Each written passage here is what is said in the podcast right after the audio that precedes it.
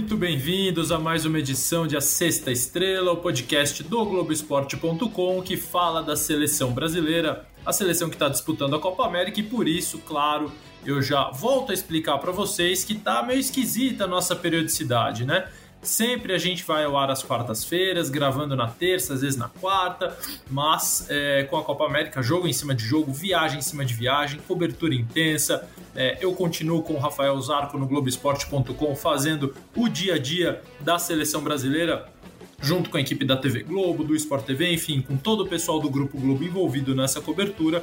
E aí, claro que a gente tem que adaptar um pouquinho os dias do podcast para que ele possa ir ao ar sempre atualizado. O Brasil jogou duas partidas já nessa primeira fase da Copa América, enfrentou a Bolívia na estreia, venceu por 3 a 0, depois 0 a 0 com a Venezuela, um empate absolutamente frustrante para as pouco mais de 42 mil pessoas que foram à Fonte Nova, que acompanharam o jogo, super dispostas a apoiar, mas que terminaram com vaias e com gritos de olé para o time da Venezuela. Embora é, eu estava na Fonte Nova e teve uma divisão da torcida, teve é, parte que gritou olé para a Venezuela, outros ficaram meio irritados com essa atitude, começaram a vaiar a torcida, mas é verdade que a atuação da seleção brasileira não agradou ninguém um chute a gol apenas do Richarlison, um chute certo no gol é, que o goleiro Farinhas espalmou no primeiro tempo. O Tite reclamou da precisão, da falta de finalizações corretas da seleção brasileira, que no sábado enfrenta o Peru na Arena Corinthians. O Brasil se classifica com um empate, talvez até com uma derrota possa se classificar, com um empate, pode se classificar em primeiro lugar do grupo, desde que a Venezuela não, gole, não goleie a Bolívia por quatro ou mais gols de diferença. Mas enfim, o que todos esperamos é que o Brasil possa jogar melhor e vencer o Peru para avançar na primeira colocação. Era o que todos esperavam no início da Copa América num grupo que tem a Bolívia aí como adversário mais frágil, que tem uma Venezuela crescendo muito no futebol já há muitos anos e não é de hoje, não foi esse o primeiro jogo difícil que a Venezuela fez contra o Brasil. Ela ganhou da Argentina em março por 3 a 1 vale lembrar, no amistoso, com o Messi em campo. É, e agora a seleção peruana, que tem aí um trabalho de técnico mais longo depois do Uruguai, que tem o Tabares desde 2006, bobear desde o século passado, o Tabares já está na seleção uruguaia, e depois vem o Ricardo Gareca no Peru um trabalho bem consistente, com jogadores bem conhecidos do futebol brasileiro, especialmente Guerreiro e Cueva. Bom, eu falei um pouquinho sobre é, como a gente fica sempre em trânsito, sempre em viagem, sempre em aeroporto, avião, hotel durante uma competição. É, então, para não alugar meus companheiros, para não exigir muito deles e, e para não ter que reunir todos eles no mesmo lugar para a gente gravar. Eu peguei alguns depoimentos de gente muito especial, pessoas que eu considero especiais, de opiniões especiais, caras que enxergam o jogo é, com uma visão, um olhar muito profundo, é, muito analítico e acho que eles vão colaborar muito com essa edição e que estiveram na Fonte Nova e que acompanharam o empate de 0 a 0 do Brasil com a Venezuela. Primeiro, o Ricardinho, duas Copas do Mundo, comentarista aqui do Grupo Globo, ele comentou o jogo pelo Sport TV. É, é, um cara super experiente no futebol, na seleção brasileira, ele é campeão do mundo, estava na Copa de 2002, jogou também em 2006, enfim, cara de grandes conquistas e que passou é, por momentos de pressão, por momentos bons no clube, na seleção, por momentos ruins também. E, e eu perguntei para ele o que, que o Brasil poderia fazer para tentar dar um pouquinho mais de fluência no seu jogo, esse jogo que oscila demais. Nos dois jogos até agora da Copa América, o Brasil começou muito bem, é, pressionando, tentando roubar a bola no campo de ataque, fazendo um volume de jogo ofensivo muito bom, mas isso foi minguando ao longo do jogo. O Brasil foi perdendo força, foi talvez ficando um pouquinho nervoso e tentando apressar as jogadas, tentando resolver muito rápido, algo que não é a característica desse time. É, então falei com o Ricardinho um pouquinho sobre como o Brasil pode dar mais fluência. O Ricardinho, que já tinha voltado para Curitiba e já está viajando de novo para comentar o próximo jogo dele da Copa América. Aliás, Sexta Estrela hoje está especial. Tem gente falando de Salvador, do Rio de Janeiro, de Curitiba, de São Paulo. Então vamos com a opinião do Ricardinho sobre a seleção brasileira nesta Copa América. Com relação à seleção, ao último jogo primeiro, eu acho que a seleção até iniciou bem o jogo. Eu acho que ela, os primeiros 20 minutos, teve uma, uma, um controle interessante, é, uma postura interessante. Acho que no campo da Venezuela, acho que a segunda bola sempre era da, da seleção. Ela acho que teve volume no jogo, é, mas criou pouco, né, nesse período. Mas acho que teve um início legal. Depois dos 20 minutos, 25, eu acho que não que equilibrou o jogo, mas aí a seleção é, teve aquela dificuldade que para mim foi quase que o jogo todo, que é a questão da criação ou melhor do complemento da jogada. A seleção brasileira ela teve bastante posse de bola, acho que teve uma articulação de jogo boa, acho que o Arthur consegue fazer isso. É, ele é dinâmico, ele se, se apresenta é, mas a seleção até intermediária ela vai bem. Acho que falta a terminação da jogada. E aí passa é, pelos quando você enfrenta um time como a Venezuela, é, passa de uma finalização muitas vezes de média distância e eu digo aí fora da área, né, com, com pelo menos com a tentativa, com o risco de finalizar de fora da área. Isso pode ser dos volantes ou do, do meia volante, no caso do Arthur, que é o que eu considero que ele é, é um jogador de articulação, né? É, Coutinho pode ser dos extremos também, como o Everton fez no jogo da Bolívia, trazendo para dentro e e batendo. Acho que o Brasil fez pouco é, contra a Venezuela. Então passa pela finalização de média distância e também pela terminação da jogada e aí passa pelo desequilíbrio é, da marcação e da defesa adversária em relação a uma jogada individual, a uma aproximação boa para uma tabela, a uma movimentação no espaço diferente e aí precisa também ter jogadores e no caso Coutinho para poder é, pifar o atacante, como a gente fala, ou seja, encontrar o jogador numa condição é, de finalização. Eu acho que o Brasil teve dificuldade nisso. E, e essa jogada individual que, que aconteceu depois que o Everton entrou, mas aí estava na metade para o final do jogo. Acho que o David Neres tem condição de fazer isso, mas está muito, tá muito preso, tá, tá, precisa se soltar um pouco mais em relação até à personalidade mesmo, a iniciativa, a confiança de fazer. Acho que ele tem essa capacidade, mas ele precisa ser instigado a isso pelo lado.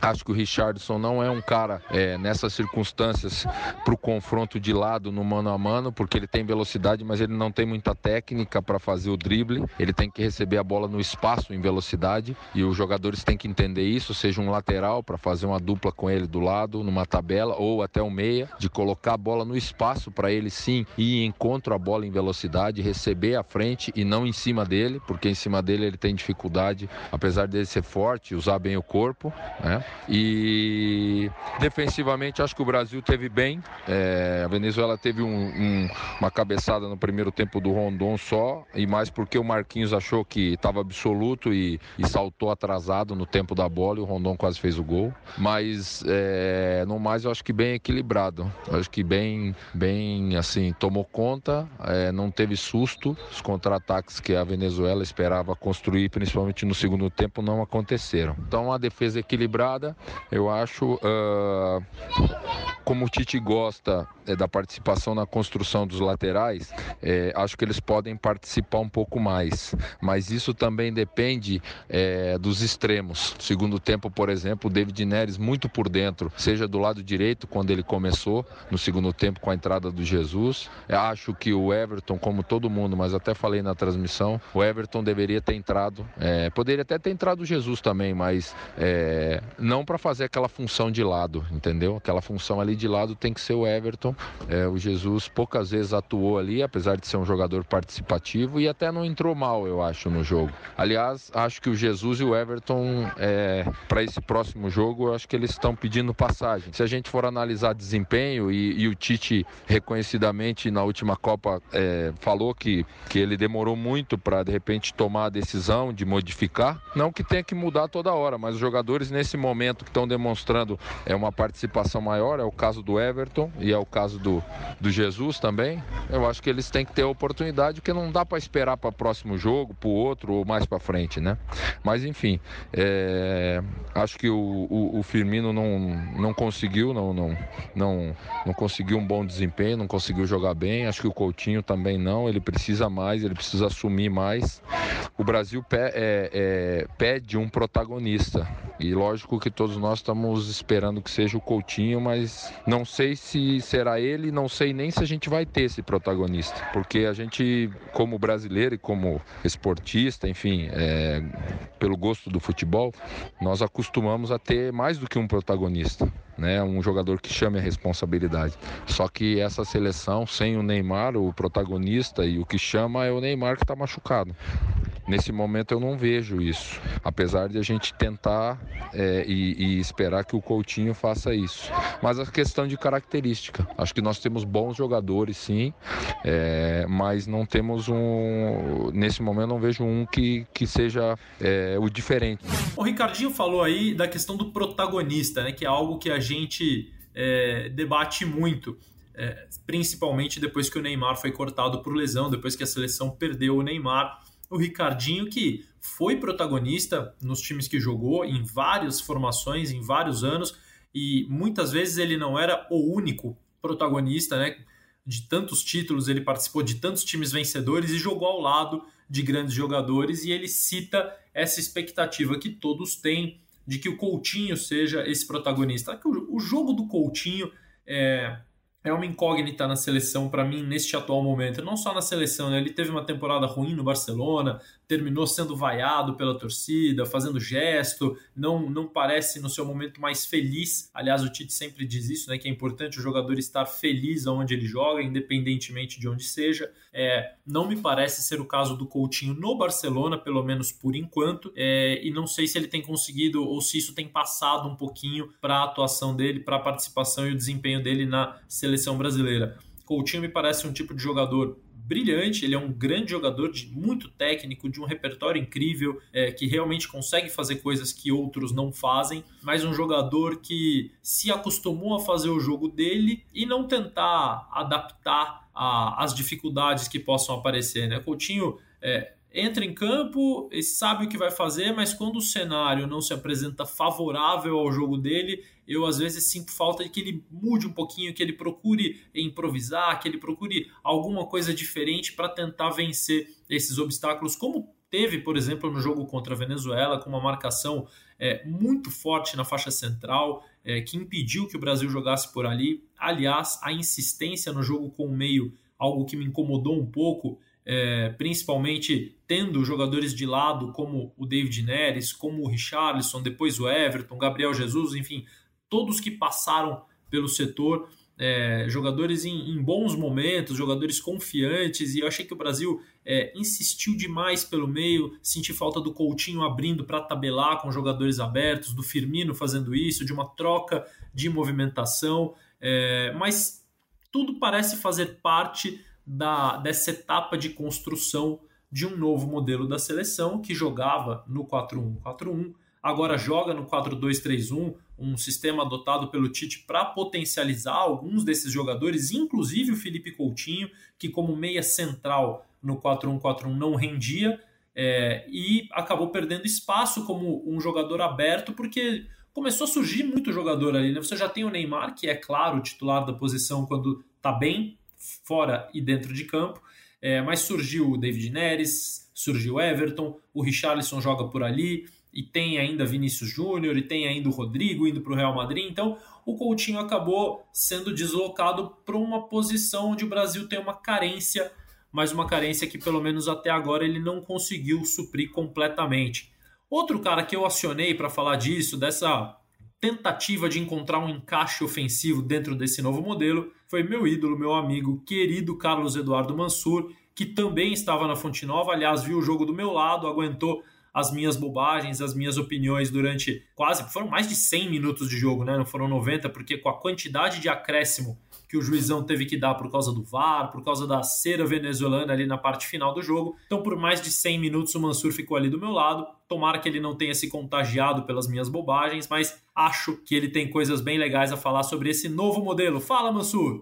Olha, o Losete, primeiro assim, eu não vejo como desastre o que tem acontecido em, em Salvador. É, não acho que a seleção tenha tido uma atuação desastrosa, longe disso. É, não foi brilhante, mas também não foi um desastre. Não dá para exigir que o Brasil goleie a Venezuela como nos anos 90, sendo que você não tem mais do outro lado a Venezuela dos anos 90. E você tem uma seleção no momento de alteração na forma de jogar, alteração de jogadores. É, é como uma nova formação de time. Mais de meio time já se alterou, da, por exemplo, da estreia da Copa do Mundo para cá, da estreia das eliminatórias, da estreia do Tite para cá. Então é natural que você tenha algumas questões. Acho que o Brasil tem, como algumas virtudes, ele tem conseguido jogar no campo do adversário, gerar volume no campo do adversário, concedendo pouco aos rivais, ainda que não tenham sido rivais da, do, da primeira prateleira do futebol mundial, mas tem concedido muito pouco, praticamente não tem sido incomodado atrás, é, recupera a bola com rapidez, inclusive. É, mas na forma de atacar da seleção brasileira, eu vejo ainda algumas questões que necessitam de ajuste, muitas questões, aliás, especialmente nesse modelo mais posicional que o Tite propõe, ou seja, com jogadores ocupando zonas pré-determinadas do campo, é, se organizando em função do espaço, da ocupação do espaço e não se agrupando em torno da bola, como muitas vezes acontecia nas eliminatórias de 2016, quando, quando o Tite assumiu e o time teve um encaixe muito rápido.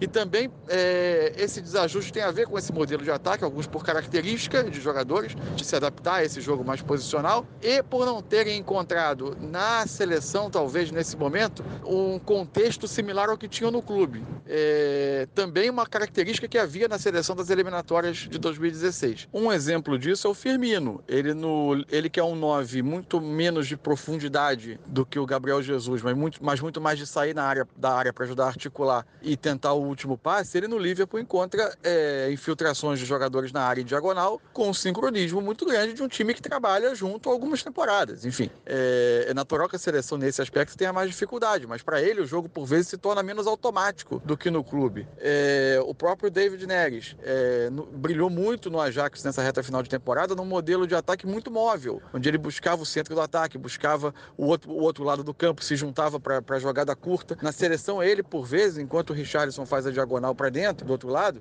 ele fica pela esquerda é, como um ponta mais fixo. Parece um pouco desconfortável nisso, ou, ou, ou talvez não extraia o melhor dele. É, tanto que não é por acaso que ele cresceu quando é, no jogo passou para o lado direito, porque naturalmente ele busca a jogada por dentro. O Coutinho me parece uma readaptação a essa função mais central também. É, tudo isso são ajustes. E há uma outra questão, que é o aproveitamento do Arthur, que é um jogador que se tornou muito importante por ser um meio-campista raro que o Brasil tem, que dá dinâmica, que dá muita opção de saída de bola, que dá.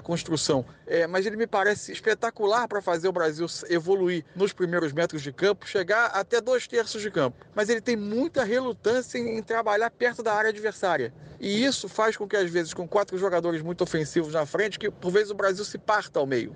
É, essa é uma impressão que ficou para mim muito clara nesse, nesse jogo com a Venezuela. E aí, por vezes, falta um pouco mais dessa aproximação do volante é, é, é se aproximando do ataque para facilitar essa troca de passes. É, o fato é também que essa seleção vem de dois meias, como Paulinho e Renato Augusto, que na época se adaptaram maravilhosamente bem ao modelo. E não é simples encontrar jogadores que façam as mesmas coisas ou que, ou que substituam é, a essa altura. Enfim, é, acho que a seleção vive uma fase de ajuste. O que fazer daqui para frente? Acho que o fundamental é o Tite insistir na ideia que ele tem. Não adianta ele ficar transitando de uma ideia para outra ao sabor do, do, dos jogos. Acho que sim. Eventualmente, ao Everton parece mais afeito a esse jogo um pouco mais posicional pela ponta, talvez. Talvez seja uma troca pontual que possa ser feita, se bem que eu não tenho ainda muita certeza que ele continuamente será capaz de entregar no, no nível que a gente espera de seleção. Mas talvez seja possa ser uma substituição para agora. É, o Gabriel Jesus, que tem uma agressividade muito grande grande. Eu acho que é um jogador é, que na seleção sempre entregou o que se esperava. Talvez possa ser uma peça. Agora, não uma mudança radical, não uma grande revolução. Não adianta a gente cobrar um jogo mais móvel no ataque da seleção, também se não é essa a ideia que o time tem na cabeça. O time tem que ser ajustado de acordo com as ideias que o treinador tem e acho que ele tem que insistir nessa ideia e ter o tempo de evoluir no trabalho, sem que a gente crie uma, uma tempestade, uma necessidade de revolução a cada tropeço. Pois é, Mansa, Mansur falando sobre é, essa questão do jogo posicional, né, de um ataque mais posicional, de uma maneira nova, diferente, que o Tite tem tentado criar para a sua formação ofensiva, é, que seria o jogo posicional. Né? São jogadores que respeitam muito a, as suas posições de origem no campo, né? Quer dizer, o cara aberto na esquerda fica mais por ali do que é, não, não, se movimenta tanto, é, há infiltrações é, do cara que está aberto, principalmente na, na, saída do Firmino, mas a gente tem visto é, o Firmino como um centroavante que não é fixo, mas é, ele já teve mais mobilidade, os caras da ponta, especialmente o David Neres, muito preso, com, com pouca infiltração na área, com pouca aproximação, é, e acho que isso é que tem causado uma certa estranheza, porque era uma equipe até impulsionada pelos movimentos do Neymar, que não era mais um jogador habituado e conformado em atuar só numa faixa do campo, né? quer dizer, ele saía da esquerda o tempo todo e vinha para o meio. O jogador da direita, quando era o Felipe Coutinho, fazia esse movimento naturalmente, porque esse é o movimento de jogo dele. É, e agora, com, com novas características, num novo posicionamento, a gente ainda não vê os jogadores da seleção é, atuando, é, se agrupando mais em torno da bola, se aproximando mais, eles ainda mais presos a esse lugar de origem. E aí eu fiz uma pergunta para o Tite na entrevista coletiva depois do jogo contra a Venezuela sobre a possibilidade do Everton e do David Neres jogarem juntos na seleção. Everton na esquerda, Neres na direita, me parecem ser os lados de maior conforto para esses dois jogadores especialmente dentro da seleção. Né? No Ajax, o Neres joga pela esquerda e joga muito bem, mas também faz parte de um ataque que é extremamente móvel a partir do Tadic, que é o pivô, que é o pivô que não é pivô, é o 9 que não é 9, mas é um jogadoraço que facilita a vida de todo mundo, do Van de Beek, do Ziyech, do David Neres, enfim, é um time completamente móvel que treina é, diariamente para isso né, durante a temporada. Um problema, uma dificuldade que o Tite e sua comissão técnica tem, ele não consegue fazer isso. E me parece que essa seleção tem uma tentativa de movimentos refinados que exigiriam mais treinamento, ou que exigem, claro, mais treinamento para serem colocadas em prática. Vale lembrar que é, esse jogo foi o quarto só que o Tite começou jogando no 4-2-3-1 em três anos de trabalho. Os últimos quatro jogos ele adotou esse sistema, então é, me parece lógico que vá demorar um pouquinho para que ele se acerte. A questão é que no meio da Copa América, de uma Copa América disputada no Brasil, é, não se concede tanto assim esse tempo para que as coisas entrem nos eixos, né? Então é aí um, um, uma disputa do, do Tite em, em, equilibrar a falta de tempo e essa tentativa de implementar um novo, um novo sistema. É, mas voltando à pergunta sobre Everton e Neres juntos no mesmo time e a possibilidade de que é, a coisa ficasse menos posicional, embora sejam dois pontas que gostam de jogar aberto, que gostam de jogar pelo lado, mas com a possibilidade talvez do Firmino ser o camisa 10 junto a um centroavante, junto ao Gabriel Jesus ou ao Richarlison, com o Coutinho saindo do time. O Tite explicou que tem duas questões nisso. Se ele usa dois pontas, ele corre o risco de ficar com a área vazia, de não ter um jogador finalizador. O Gabriel Jesus ou o Richarlison, quando jogam abertos, eles são finalizadores, são centroavantes ou jogadores com característica de chutar gol, de entrar na área, de finalizar, jogando pela ponta. Diferente do Everton, do Neres, até mesmo do William, que é outra posição da seleção, camisa 10, convocado para o lugar do Neymar. É, esses caras não são tão finalizadores assim. E o Tite acha que tendo Everton, Neres, Coutinho e Firmino, ele ficaria com a área muito vazia, com poucos jogadores para concluir as jogadas. E aí, depois da coletiva, eu até encontrei com ele e, e, e, falei sobre essa possibilidade de ter o Firmino como 10 junto de um centroavante. E aí, é, ele cita a dificuldade de mobilidade que ele acha que o Coutinho dá no meio-campo para não deixar com que o time fique tão repartido. O Mansur citou isso né, do time ficar. São sete jogadores atrás e quatro lá na frente, e você depende do Arthur unicamente fazer essa transição para juntar. O Arthur é o cara que está é, agrupando, que está aglutinando os dois setores do time. E claro, é melhor você ter outras alternativas para isso, porque é um jogo, um dia o Arthur pode não estar tá numa boa noite, não pode estar tá bem marcado.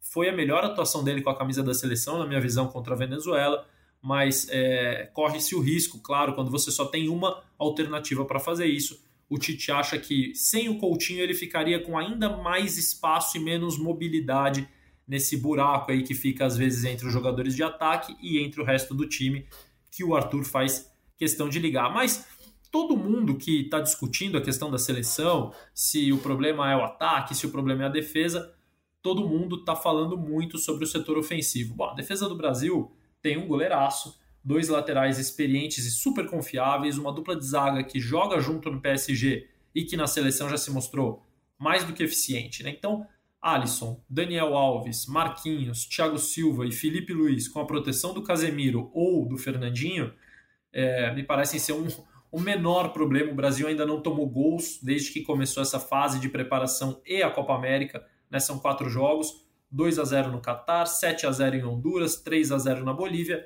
0 a 0 contra a Venezuela, a defesa fazendo seu papel.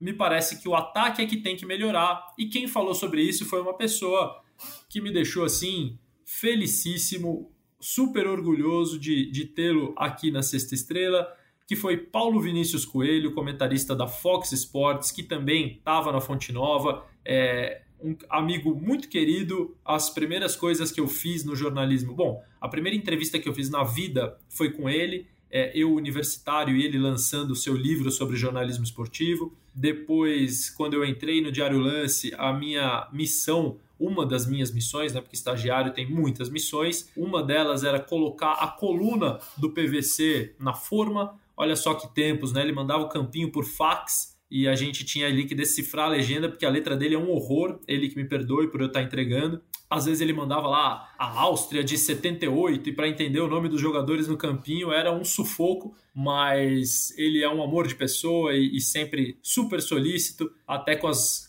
com os vacilos que às vezes a gente dava, mas eu aprendi muito. Depois tive aula com a esposa dele, com a Adriana, que é uma pessoa maravilhosa. Então, PVC, beijo e muito obrigado por vir aqui dar a sua aula de pouco mais de um minuto, porque sempre que você fala é uma aula. Fala aí, PVC. No passado, 10 anos atrás, a gente reclamava que a seleção do Dunga jogava de contra-ataque. Houve um período desse, desse período, primeiro período do Dunga, em que 60% dos gols saíam de contra-ataque. Seleção não é para jogar assim, mas não é que fosse uma seleção defensiva. A seleção que atraía a marcação e contra-atacava. O Tite quer jogar um jogo mais brasileiro, em teoria. Posse de bola, toca de passe, envolver o adversário. Só que para isso o futebol está cada vez mais basquete. Então, você joga contra um adversário que se fecha em 12 metros. Precisa ter paciência e precisa ter treino de ataque para ter repertório capaz de envolver o adversário. É isso que eu acho que falta em alguns momentos. Só quatro vezes das 38 partidas do Tite nesses três anos ele não fez gol, a seleção não fez gol. Mas ao mesmo tempo, há jogos em que fez gol, como contra a Costa Rica, em que sofreu para fazer gol. É, é, duro, mas assim, é, precisa ter a paciência para rodar a bola e criar a condição do atacante ficar no mano a mano. E entrar, triangular e ter o drible. Criar mais alternativas táticas, inclusive para mudança de jogos, para surpreender o adversário. Ter repertório. Às vezes isso falta. Por culpa do Tite? Não, por culpa do, da conjuntura do Brasil. Três anos atrás, o Dunga caiu numa derrota para a seleção peruana com apenas quatro jogadores titulares que permanecem titulares da seleção. Tá aí, tá aí o PVC falando sobre é, a questão do ataque, sobre a necessidade de treinos mais específicos para aumentar esse repertório e sobre essa questão muito interessante do, do basquete, né? Eu me lembro do Murici, nosso também, colega aqui na, no Grupo Globo, quando era técnico já, desde que era técnico do São Paulo, ele falava muito da semelhança que ele via, que ele via muito basquete, que ele entendia muito o jogo de futebol vendo basquete, que havia muitas semelhanças ali é, meio ocultas que as pessoas pouco conseguiam decifrar. Mas, enfim, caras com esse nível de conhecimento do Murici, do PVC, conseguem fazer é, essas ligações e, e, explicar um pouquinho da dificuldade que a seleção brasileira vem tendo. É, e, de fato, a gente vê, vê menos treinamentos do que nós estamos acostumados ou estávamos acostumados na seleção né, nessa preparação. O treino, por exemplo, agora de quinta-feira é absolutamente fechado no CT do São Paulo. Na sexta-feira, que vai ser a véspera do jogo, na, o treino na Arena Corinthians, o treino oficial, veremos os 15 primeiros minutos. Então, com os titulares mesmo em campo, entre o jogo da Venezuela e o jogo contra o Peru no sábado, tudo que nós vamos poder ver é um aquecimento de 15 minutos. Ou seja, nada na prática assim do que vai ser, do que vai ser colocado em campo, do que vai ser levado ao jogo como alternativa, como tentativa de evolução. É, nós não vamos ter acesso às ideias do Tite para melhorar o time. A gente sabe que ele quer mais finalização, a gente sabe que ele está é, tentando não só finalizar mais, como finalizar melhor. Então, tenho certeza que os treinamentos todos deram um pouco de ênfase a isso e que ele é, sabe da necessidade desse ataque produzir e criar mais desde o meio-campo, desde a partir do meio-campo, a partir ali do Coutinho, dos seus laterais, que, como disse o Ricardinho também agora há pouco, tem um papel de construção. É, a questão é saber se ele vai mexer né, se o Tite vai mexer na equipe. É, tem um indício de que o Gabriel Jesus possa jogar, porque no treino de quarta-feira, ainda em Salvador, não estava programado que o Jesus fosse a campo. Ele jogou 55 minutos todo o segundo tempo e normalmente quem joga esse período não vai a campo. Maior prova disso, o Richarlison, que saiu no intervalo para entrar o Jesus e jogou 46 minutos, não foi para o treino da quarta-feira em Salvador, lá no CT do Vitória, anexo ali ao Barradão mas a comissão técnica pediu para que o Gabriel Jesus fosse, pediu para ver o Jesus. É, então, me parece um indício de que ele ganha espaço e ele tem sido elogiado pelos treinamentos, pela qualidade de finalização. Né? Justamente aquilo que o Tite está sentindo falta. Uma pessoa da comissão técnica me disse recentemente, antes do jogo contra a Venezuela, que o Gabriel Jesus nunca finalizou tão bem como tem feito nessa fase de preparação com a seleção brasileira. Então, artilheiro do time, artilheiro da era Tite, me parece um nome muito forte para entrar no jogo como titular, talvez até mais forte do que o Everton, que se mostrou aí o diferencial do Brasil quando entrou contra a Bolívia, quando entrou contra a Venezuela, mas o Tite deixou claro que tem dúvida se o Everton, sendo titular, vai conseguir produzir a mesma coisa. Ele até citou: quando eu coloquei o Everton e o Neres entrou, o Neres foi melhor. Quando eu coloquei o Neres e o Everton entrou, o Everton foi melhor. Então, sempre o jogador vindo do banco tem jogado melhor. Acho que pode se atribuir isso um pouquinho à juventude dos dois, o Neres com 22 anos e o Everton com 23. Pode se atribuir isso um pouquinho também à questão física. São dois jogadores que usam muito a velocidade quando entram diante de um marcador já cansado, já desgastado pelo seu companheiro que ficou ali no um contra um o jogo todo, eles acabam levando certa vantagem, mas não há dúvida nenhuma de que Everton e Gabriel Jesus são nomes aí que estão quase se escalando, eles estão quase pegando eles a camisa, colocando, indo para o jogo e aí vai sobrar para o Tite escolher quem deve sair para que os dois possam jogar. Brasil e Peru, sábado, 16 horas na Arena Corinthians, obviamente com transmissão da TV Globo, do Globoesporte.com,